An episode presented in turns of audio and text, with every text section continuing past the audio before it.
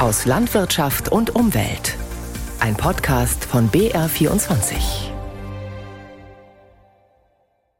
Mein Mann ist Waldbesitzer und da fällt einfach jedes Jahr ein Haufen Brennholz an und das, was wir selber nicht verheizen im Kachelofen, das verkaufen wir natürlich. Also wenn du da mal eins brauchst, gerne melden. Und ich sage dir aber eins, du musst schnell dran sein, weil das Geschäft läuft super, seit Öl und Gas so teuer geworden sind. Und äh, ich fühle mich auch gut dabei, weil Holzverbrennen ist ja klimaneutral.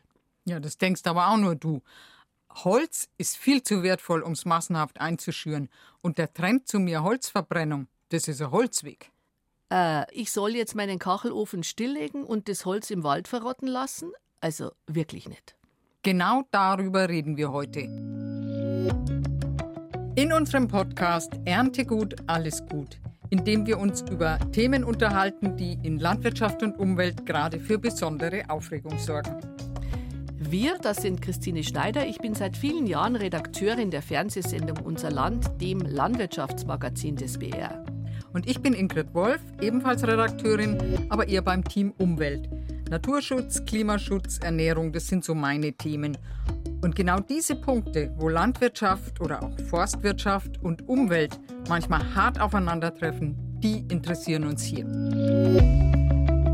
Also, meine liebe Ingrid, wir haben zu Hause einen Kachelofen und wir heizen mit Holz und du sagst mir jetzt, ich bin auf dem Holzweg. Womit heizt denn du? Tja, ich heiz auch mit Holz. Ah, du wirst ja. Ja, wir haben unsere Heizung vor zwölf Jahren umgebaut mit einem Pufferspeicher, mit Solarthermie auf dem Dach. Erdgas immer noch, aber eben auch mit einem wassergeführten Kaminofen. Und wir haben uns damit ziemlich lang, ziemlich gut gefühlt, weil es ist uns so tatsächlich gelungen, den Gasverbrauch zu reduzieren. Dann haben wir mal eine Weile drüber nachgedacht, ob wir das Gas durch Pellets ersetzen können. Da denken wir jetzt nicht mehr drüber nach. Dafür sind wir jetzt ehrlich gestanden ein bisschen ratlos. Ja, ich auch. Denn wir waren jetzt sozusagen als Holzheizer lange Vorbild. Wir waren umweltfreundlich, wir waren klimaneutral. Wir waren auch, ehrlich gesagt, stolz auf unsere Arbeit, weil Holz machen macht ja richtig viel Arbeit. Und jetzt sind wir die Buhmänner, wir verursachen Feinstaub, wir verursachen CO2-Freisetzung. Das heißt, wir haben alles verkehrt gemacht, oder wie? Ja, ich fürchte, so geht es gerade ziemlich vielen. Aber diese Einschätzung, wonach Holzverbrennen eben nicht mehr nachhaltig sein soll, die ist ja noch relativ neu. Also wie die EU mit dieser Erkenntnis ums Eck gekommen ist und auch das Umweltbundesamt sich da noch angeschlossen hat. Ja, Riesenaufregung. Genau. Also jahrzehntelang war ja die Lehrmeinung, Holz ist nachhaltig, weil das CO2, das freigesetzt wird, wenn man Baum verbrennt, also Holz verbrennt, das ist ja vorher während der Wachstumsphase vom Baum gebunden worden. Also das war immer so eine Art Nullsummenspiel. Und das soll jetzt sozusagen nicht mehr gelten. Also der Waldbesitzerverband ist natürlich schon auf die Barrikaden gegangen und spricht von einer Diskriminierung von Energieholz, äh, weil es eben nicht mehr als erneuerbare Energie gelten soll und somit nicht mehr förderfähig ist. Und das ist natürlich jetzt auch ein super Thema für den bayerischen Landtagswahlkampf. Also unser Wirtschaftsminister Aiwanger selber Landwirt und Waldbesitzer und sozusagen das Sprachrohr von beiden, der fordert jetzt eine verstärkte Holznutzung, um sozusagen die Energiewende beim Heizen hinzubekommen. Ja, und das ist einfach ein Käse. Ich erkläre es dir auch gern, warum. Aber ich würde gern schon noch sagen, was sich da geändert hat. Immer mehr Wissenschaftler sagen, dass das mit dem Nullsummenspiel, dass sich das ausgleicht, einfach eine Milchmädchenrechnung ist. Und die Bundesregierung hat auch schon reagiert. Also Pellet- und Scheitholzheizungen, da kriegt man jetzt schon weniger Förderung, als es vor kurzem noch der Fall war. Stimmt, Erfahrung habe ich auch schon gemacht. Wir haben nämlich zu Hause nicht nur einen Kachelofen, sondern auch noch eine Ölheizung, mit der wir Warmwasser erzeugen und die ist jetzt über 30 Jahre alt. Und da haben wir jetzt Ende letzten Jahres überlegt, wenn die den Geist aufgibt und wir haben ja Holz ohne Ende, dann könnten wir auf komplett auf eine Scheitholzheizung umstellen. Und da hat uns jetzt Ende letzten Jahres der Kaminkehrer gesagt, äh, da seid ihr zu spät dran. Bis 15. August hätte es da noch eine satte Förderung gegeben von 45 Prozent. Und jetzt gibt es nur noch 10 Prozent. Und er hat auch gesagt, ähm, müsst euch aber beeilen, weil die 10 Prozent gibt es wahrscheinlich auch nicht mehr lang. Aber wieso ist es eigentlich eine Milchmädchenrechnung? Naja, das ist relativ einfach erklärt. Wird ein Baum umgeschnitten und verheizt, dann setzt der CO2 frei, so wie eigentlich jeder Brennstoff, außer vielleicht Uran. Die gleiche Menge CO2 wird aber von jungen, nachwachsenden Bäumen nicht so schnell wieder gebunden. Das dauert einfach, weiß nicht, 20, 30 Jahre. Und da entsteht so eine Art CO2-Schuld oder so ähnlich kann man es vielleicht formulieren. Aber diese Zeit, diese 20, 30 Jahre, die haben wir einfach nicht mehr. Wir müssen den CO2-Ausstoß jetzt, jetzt, jetzt sofort senken. Und da wären große alte Bäume im Wald einfach ideal, weil die binden CO2 und die könnte man wunderbar jetzt als CO2-Senken gebrauchen. Ja, aber gut, soll man jetzt als Waldbesitzer sagen, okay, ich äh, überlasse jetzt meinen Wald sich selbst und mache gar nichts mehr. Das heißt aber auch, ich warte, bis der nächste Sturm kommt und alles umwirft. Außerdem, äh, wir haben einen Fichtenwald, da ist jedes Jahr der Borkenkäfer drin. Das heißt, wir sind ja verpflichtet, diese alten Fichten dann rauszumachen und da fällt eben viel Brennholz an, aber dieses Holz muss raus. Und ehrlich gesagt, man kann doch keinem Waldbesitzer äh, abverlangen, dass er seinen Wald sozusagen stilllegt, weil man muss ja irgendwie auch ein bisschen Geld verdienen mit dem Wald. Also aufs Käferholz kommen wir gleich nochmal, sage ich gleich was dazu. Aber was mir tatsächlich an dem Punkt ganz wichtig ist, dass man einfach mal über den bayerischen Tellerrand rausschaut. Und das mag alles bei uns gut funktionieren, aber diese Einstufung, ob Brennholz nachhaltig ist oder nicht, die gilt ja EU-weit. Und in der EU da gibt es Entwicklungen, die finde ich wirklich absolut besorgniserregend. Ja, aber wir sind ja jetzt erst einmal in Bayern und unabhängig davon, ob Bauholz oder Brennholz, in bayerischen Wäldern wird weniger Holz entnommen als nachwächst. Das ist übrigens genau das, was vor über 300 Jahren Karl von Karlowitz schon als nachhaltig bezeichnet hat. Das war ein Oberberghauptmann in Sachsen. Der hat 1713 ein Buch über Forstwirtschaft geschrieben, nämlich, dass eben immer nur so viel Holz geschlagen werden darf, wie durch planmäßige Aufforstung wieder nachwachsen kann. Und jeder vernünftige Waldbesitzer macht es so. Ah ja, jeder vernünftige Waldbesitzer macht es so. Ganz offensichtlich nicht, weil außerhalb unseres schönen Bayernlands gibt es eine ganze Menge EU-Staaten, die zünden deinen schönen Herrn Karlowitz, besser gesagt seine Ideen, im Kamin an. Ja, wo zum Beispiel? Also, ich habe Bilder gesehen aus Rumänien, aus dem Baltikum, aus Skandinavien auch. Also da wird es ja ganz anders. Die machen Kahlschläge, die legen ganze Wälder um, zum Teil sogar in den Nationalparks. Und warum? Weil die Nachfrage nach Brennholz in der EU wahnsinnig stark angestiegen ist. Seit den 90er Jahren hat sich das mindestens verdoppelt. Es gibt sogar einige ähm, NGOs, die sagen, es hat sich verdreifacht. Und da geht es nicht um Restholz, also das, was abfällt, wenn du einen Stamm entastest oder der Abfall, der im Sägewerk entsteht, sondern da werden ganze Stämme zu Pellets und Hackschnitzeln verarbeitet, um dann in ehemaligen Kohleöfen von Großkraftwerken verbrannt zu werden. Und warum? Weil Holzverbrennen eben als nachhaltig gilt und entsprechend gefördert wird. Die Betreiber von Kraftwerken, die machen mit Holz schlicht und ergreifend Kohle. Aber äh, von welchen ehemaligen Kohlekraftwerken redest du da? Sind die in Rumänien oder in Deutschland? Ich rede von deutschen Kraftwerken, die rumänisches Holz verheizen. Ah ja. Wobei es Kraftwerke in ganz Europa gibt, die das machen und noch viel mehr Pläne, sowas zu machen. Und da, an der Stelle, ist das eigentlich große Problem angesiedelt. Da muss man einfach unterscheiden. Was du jetzt pragmatisch bei dir daheim machst, weil du hast so eine Holzheizung und du weißt logischerweise auch, wo dein Holz herkommt, und das andere ist eben die langfristige Strategie der EU. Die setzt mit ihrer Bewertung, ist Holz nachhaltig oder nicht und im Moment eben mit, es ist nachhaltig, Fehlanreize. Also es ist echt kompliziert. Aber es ist so, ja. wenn ein Kraftwerk Kohle verheizt, dann muss es dafür für viel Geld CO2-Ausgleichszertifikate kaufen. Das ist dieser europäische mhm. Emissionshandel, auf den man sich mal geeinigt hat.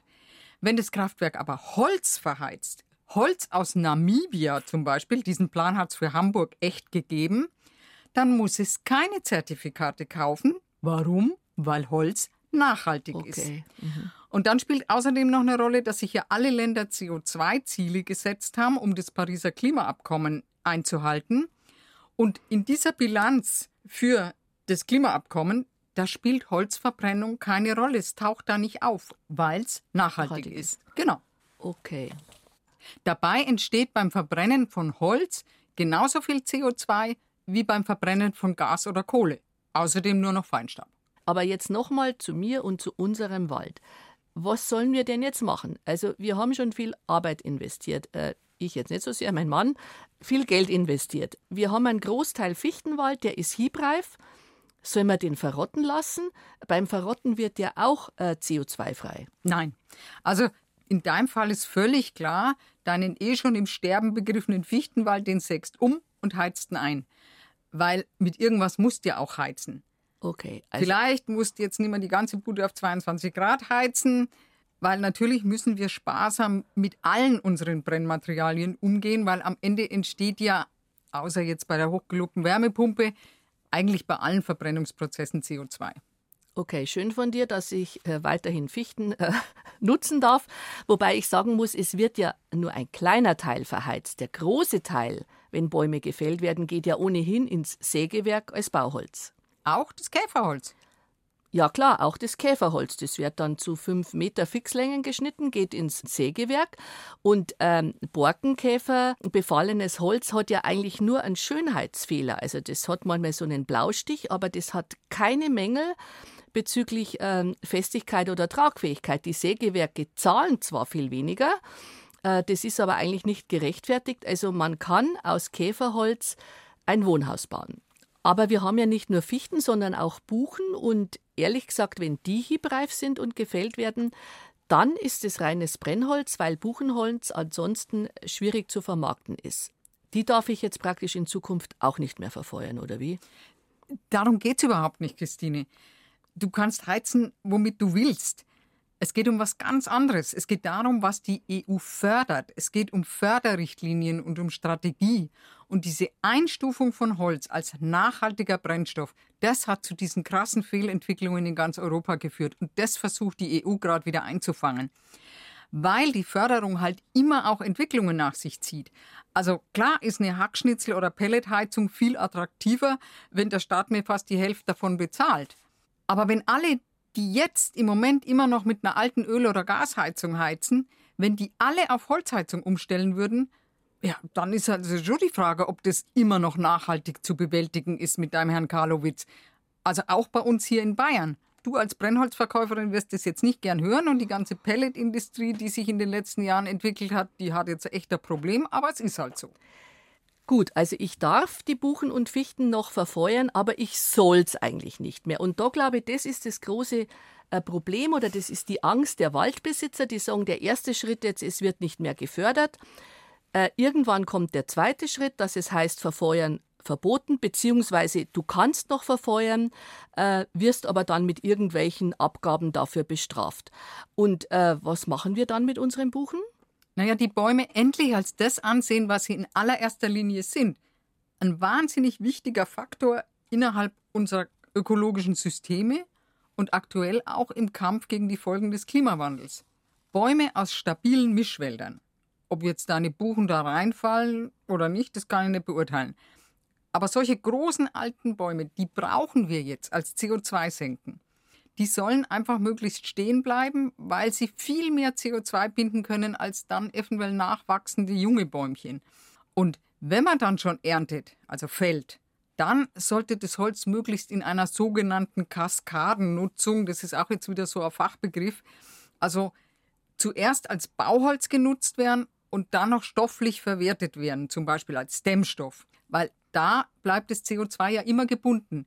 Nur wenn ich es verbrenne, also das ist die letzte Möglichkeit, da setzt halt CO2 frei und das sollte man möglichst lang hinausschieben, diesen Zeitpunkt. Ja, Kaskadennutzung klingt vernünftig, aber kurzer Ausflug in die Geschichte. Warum sind denn bei uns überhaupt diese Fichtenmonokulturen entstanden? Ganz einfach, nach dem Zweiten Weltkrieg gab es große Kahlflächen, weil während des Krieges hat man viel Holz gebraucht für Hochöfen, um Eisen herzustellen. Und dann hat man diese Kahlflächen mit Fichten gepflanzt, weil die Fichte einfach der beste Baum war. Weil Nadelholz als Bauholz geeignet ist und Buche eben nicht, weil Fichtenpflanzen billig waren und immer noch sind und weil die Fichte halt schnell wächst, also nach 100 Jahren hiebreif ist und nicht erst nach 140 Jahren wie die Buche oder nach 200 Jahren wie die Eiche. Mittlerweile ist klar, Fichtenmonokulturen sind schlecht für die Biodiversität. Fichten sind Flachwurzler, das heißt, die kippen beim Sturm ganz schnell um.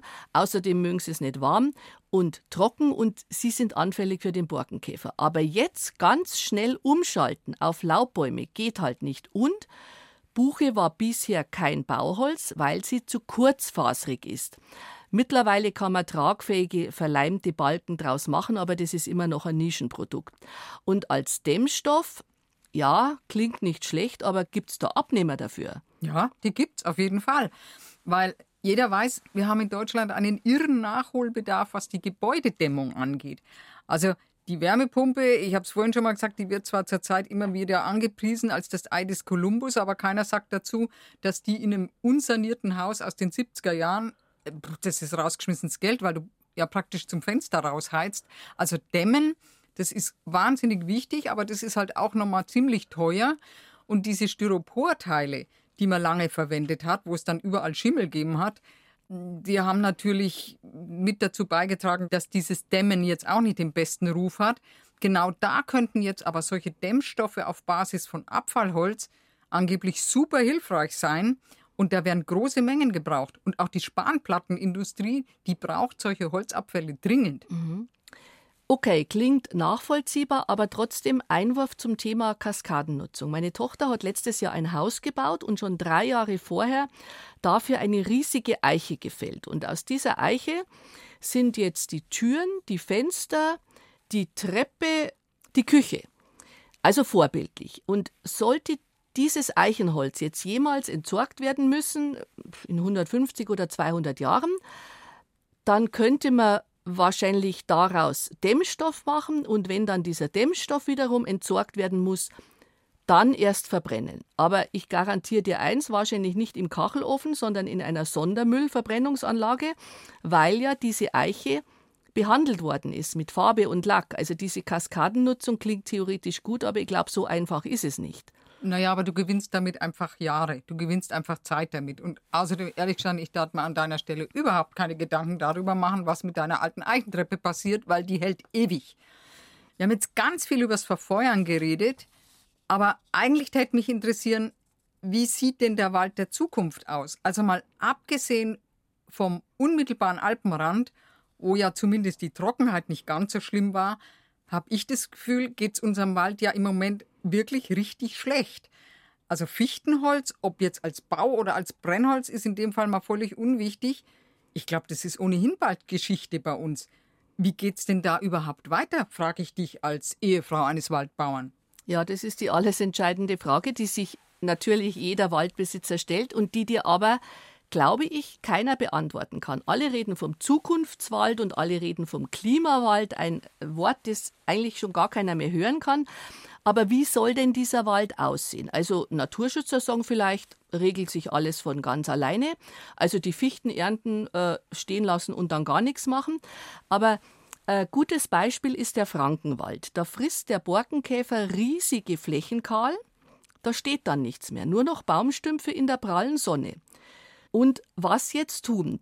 Wenn du jetzt da nichts tust, dann wachsen da erstmal Brombeeren und langsam kommen dann vielleicht irgendwann von alleine sogenannte Pionierbaumarten wie Birke, Erle, Pappeln, also Lichtbaumarten, die in der prallen Sonne wachsen können.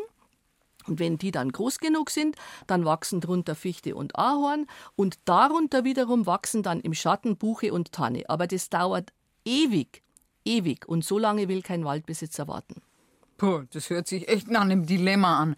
Also wir brauchen ja möglichst schnell große Bäume und stabile Wälder, um diese CO2-Speicherung irgendwie hinzukriegen. Was machen wir also? Man muss neu pflanzen, oder? Ja, aber auch beim Pflanzen hat man natürlich das Problem mit der prallen Sonne auf riesigen Kahlflächen und zwar nicht nur äh, im Frankenwald, sondern überall, äh, wo man in bestehende, ausgelichtete Wälder neu Bäumchen pflanzt, gibt es ein Problem, denn in den letzten Jahren war es immer wieder so, man hat im Frühjahr für teures Geld kleine Bäume da reingepflanzt und im Herbst waren die vertrocknet und verdurstet. Deshalb gibt es jetzt sogar Forschungsprojekte, den Wald zu bewässern. Aber ich kann mir nicht vorstellen, wie das in der Praxis funktionieren soll. Ja, ich stelle mir das auch gerade vor. Der Förster geht mit der Gießkanne durch den Wald. Also das ist ja Irrsinn. Äh, mit der Gießkanne, mit der Gießkanne wäre es ein Irrsinn. Äh, die Versuche, da geht es um Tröpfchenbewässerung aus Schläuchen, die am Boden verlegt sind. Aber auch das kann ich mir in der Praxis irgendwie nicht vorstellen. Aber du und dein Mann, ihr denkt ja sicher auch nach, wie es jetzt weitergehen soll mit eurem Wald. Habt ihr da jetzt eine Idee? Wisst ihr, wie, wie, wie ihr da weiter vorgehen wollt? Nein, wir wissen es nicht und ich glaube, äh, die meisten anderen wissen es auch nicht, weil das Problem ist, wenn du heute einen Baum pflanzt, weißt du ja erst in äh, einigen Jahrzehnten, ob das jetzt äh, der richtige Baum war, ob das sinnvoll war oder nicht. Und weil man ja nach wie vor Bäume als Bauholz braucht, braucht man Nadelholz. Fichte geht nicht mehr, Tanne und Douglasie sind ähm, schwer zu bearbeiten. Jetzt experimentiert man mit wärmeliebenden Nadelhölzern, also wie der Libanon-Zeder oder der Atlas-Zeder aus Nordafrika oder der Schwarzkiefer aus der Türkei. Ob das funktioniert, ist die Frage, ob wir zwei das noch erleben. Außerdem gibt es da natürlich jetzt schon wieder Protest von Naturschützern, die sagen, ja, äh, das sind ja fremdländische Baumarten, äh, wie wirken sich die auf unser Ökosystem aus? Die Frage ist ja berechtigt, das muss man einfach erst mal sehen, wie sich das auswirkt. Aber insgesamt düstere Aussichten. Und außerdem irgendwie unsere heimischen Baumarten, die sterben ja ohnehin so nach und nach aus. Also der Buche ist es ja auch schon zu warm und zu trocken. An den Ulmen ist irgendwie der Ulmensplintkäfer tätig und die Erlen und Eschen haben alle einen Pilz. Also das ist ja alles ziemlich trübe da, die Aussichten. Ja, und dann haben wir noch die Kastanienminiermotte und den Schwammspinner und den Eichenprozessionsspinner. Gut, viele dieser Schädlinge, egal ob das jetzt Insekten sind oder Pilze, sind nicht neu. Jeder Baum hat seinen Feind. Aber jetzt durch den Klimawandel sind die Bäume halt wesentlich gestresster als früher und viel anfälliger. Könnte man eigentlich im Wald Pflanzenschutzmittel spritzen? Ginge das? Ist das erlaubt?